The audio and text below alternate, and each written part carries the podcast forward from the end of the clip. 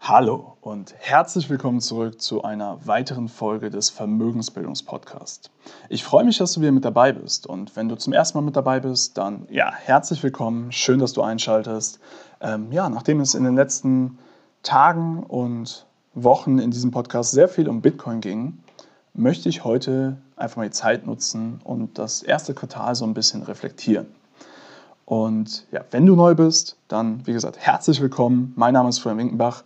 Ich freue mich, dass du dabei bist. Ich freue mich, dass ich dir Wissen vermitteln darf, mit dem du hoffentlich mehr aus deinem Vermögen machen kannst. Mein Ziel ist es, Unternehmer und Selbstständige dabei zu begleiten, nachhaltig, langfristig einen ja, signifikanten Vermögensaufbau zu schaffen um einfach, damit ihr das Leben führen könnt, was ihr führen wollt. Ja. Geld ist immer nur Mittel zum Zweck und am Ende geht es darum, das Leben so zu führen, ohne finanzielle Einschränkungen, was einem ja, wichtig ist, wie man es führen möchte. Also, lasst uns aber starten. Q1. Ja, es war einfach nur der reine Wahnsinn. Finde ich persönlich zumindest. Und jetzt die Frage, wie lief das bei dir? Also, bist du schon investiert? Dann ist ja die Frage, wie regelmäßig schaust du das an? Reflektierst du regelmäßig so, ob deine Entscheidungen richtig waren? Hinterfragst du die oder lässt du es einfach mal laufen und schaust in zehn Jahren rein? Und hast du in Q1 ordentlich Gewinne gemacht?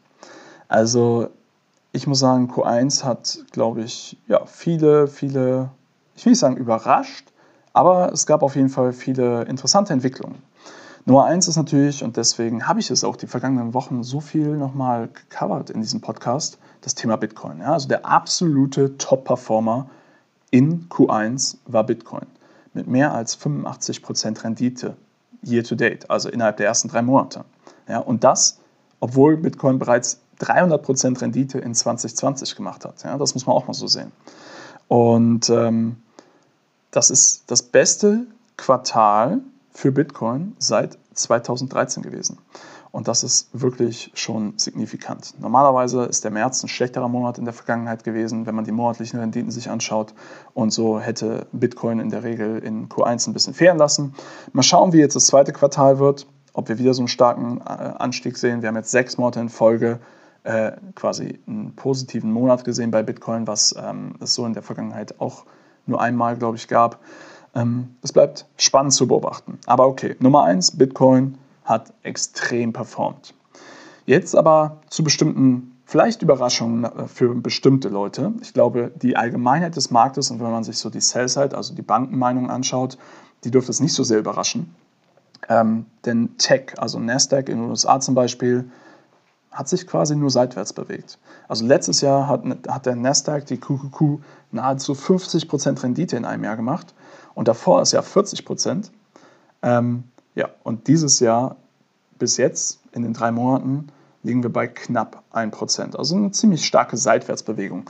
Was aber auf zwei Faktoren zurückzuführen ist. Erstens natürlich hat 2020 gab es eine extrem starke Performance und zweitens gab es halt eine Sektorrotation raus aus den Tech-Aktien oder zumindest teilweise raus und eher rein in sogenannte Value-Aktien, also nicht aus den Wachstumsaktien in die Wertaktien. Ähm, das heißt, Aktien, die letztes Jahr stark underperformt haben, waren jetzt gefragter.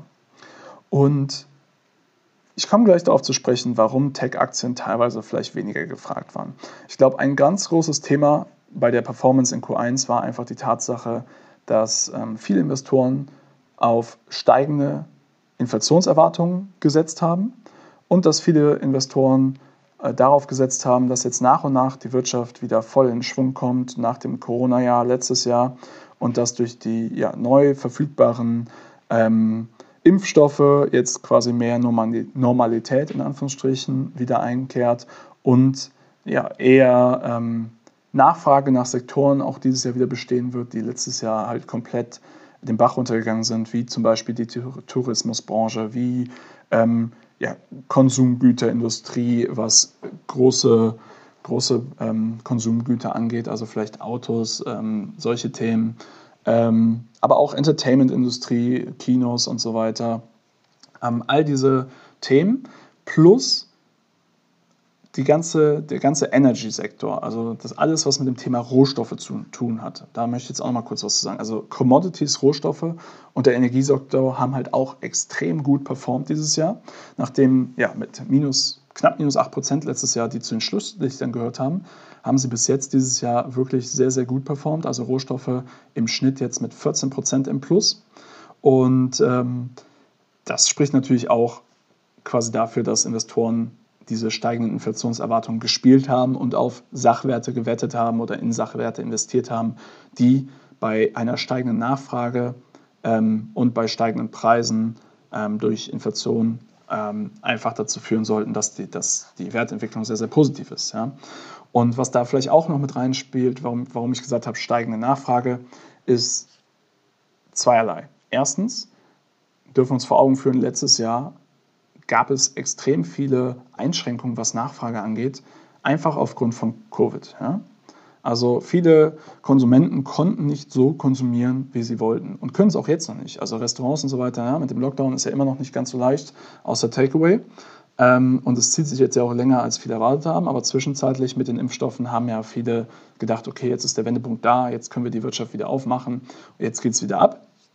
Und in manchen Ländern sehen wir es ja auch, auch in den USA zum Beispiel, ist ja die Entwicklung, dass die Impfstoffrate, also wie viel Prozent der Bevölkerung bereits geimpft sind, deutlich höher.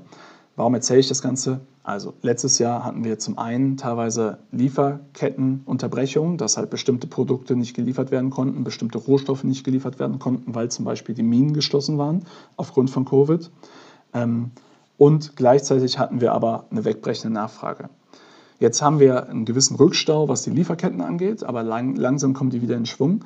Wenn aber die Wirtschaft wieder aufgemacht wird, werden wir halt quasi einen Nachfrageüberhang haben, weil viele Konsumenten haben ihre Nachfrage aufgespart. Die haben extrem hohe Sparraten in den letzten Monaten verzeichnet, gerade in den USA für die amerikanischen Verhältnisse.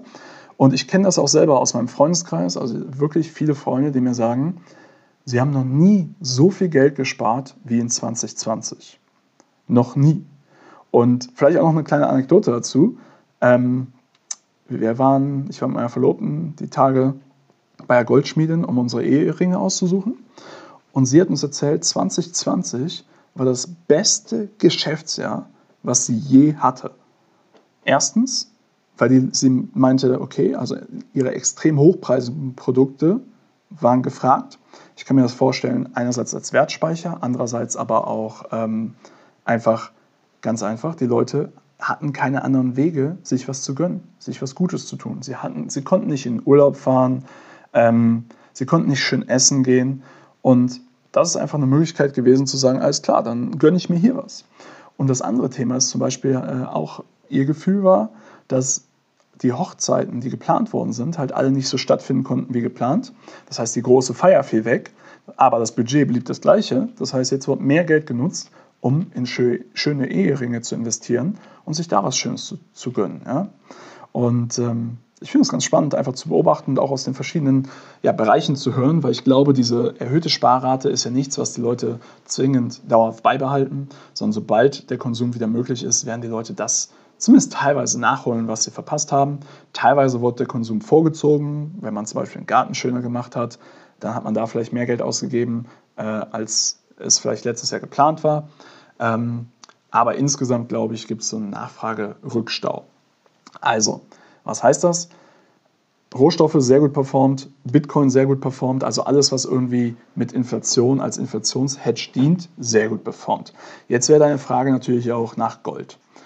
Eigentlich müsste doch dann Gold und Edelmetalle müssten dann doch auch sehr, sehr gut performt haben, oder?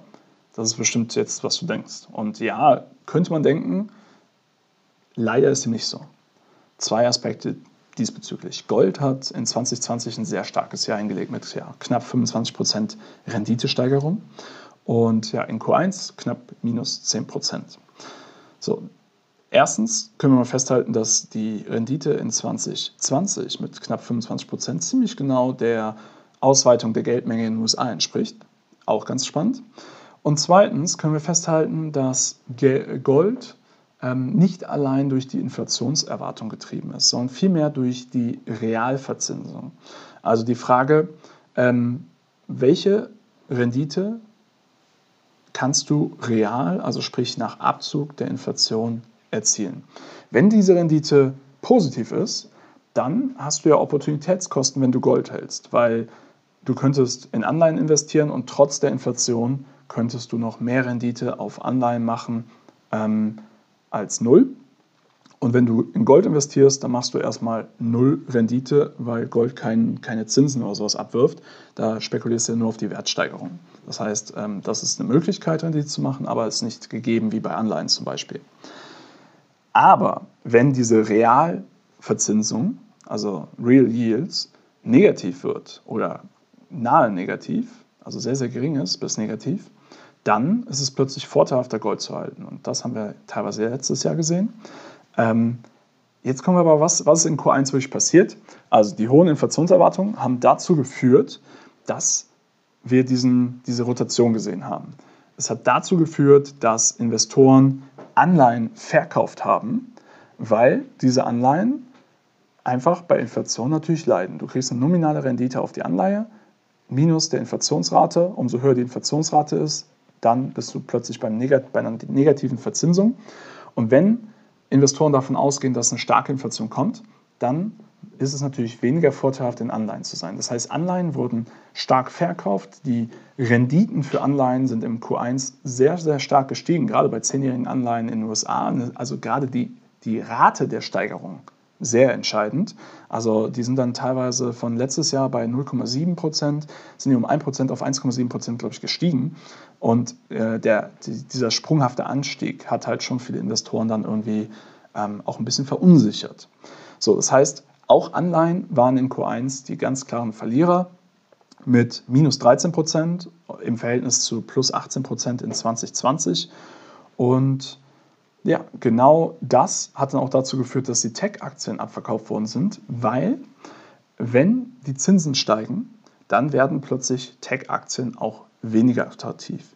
Denn wenn du einfach davon ausgehst, ähm, der Wert einer Aktie ist, sind quasi die zukünftigen Gewinne oder Zahlungsströme dieser Aktie, dann sind natürlich Wachstumsaktien wie Tech, bei denen ein Großteil der Bewertung durch die zukünftige Entwicklung ähm, ja, gerechtfertigt wird, deutlich attraktiver, wenn die, der Zinssatz, mit dem diese ja, Gewinne oder Cashflows in, in, nach heute diskontiert werden, geringer ist, weil dann ist die Summe größer.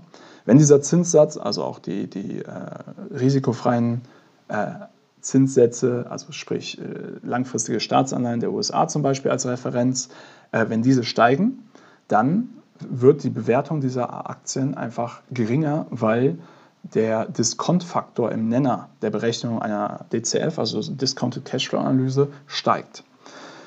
Ähm, ich möchte dich damit nicht verwirren. Es ist einfach nur wichtig, diese Zusammenhänge mal verstanden zu haben. Und ja, so gibt sich das Bild, dass der absolute schlechteste Performer die Anleihen waren, die 10-jährigen US-Staatsanleihen, beziehungsweise sogar noch längerfristigen, die 20-jährigen Plus. Der beste Performer war Bitcoin Rohstoffe haben sehr gut performt, Edelmetalle, Gold, Silber eher underperformed. Ähm, genau. Und ansonsten war es relativ, ja, also Small Caps haben ganz gut performt mit fast 13 Prozent dieses Jahr, year to date. Äh, Tech-Aktien, wie gesagt, seitwärts. Large Caps, äh, also Value-Aktien, haben ein bisschen aufgeholt.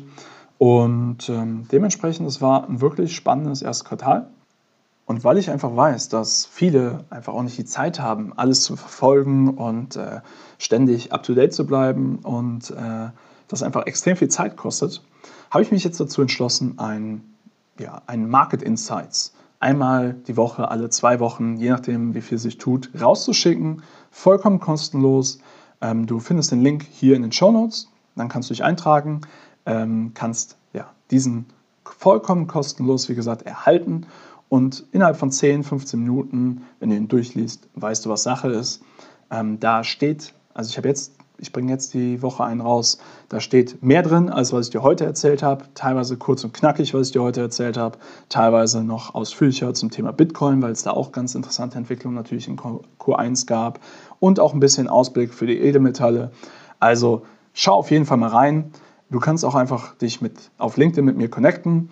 Auch bei LinkedIn werde ich das vollkommen kostenlos posten. Auch da kannst du es erstmal äh, bedingungslos dir anschauen.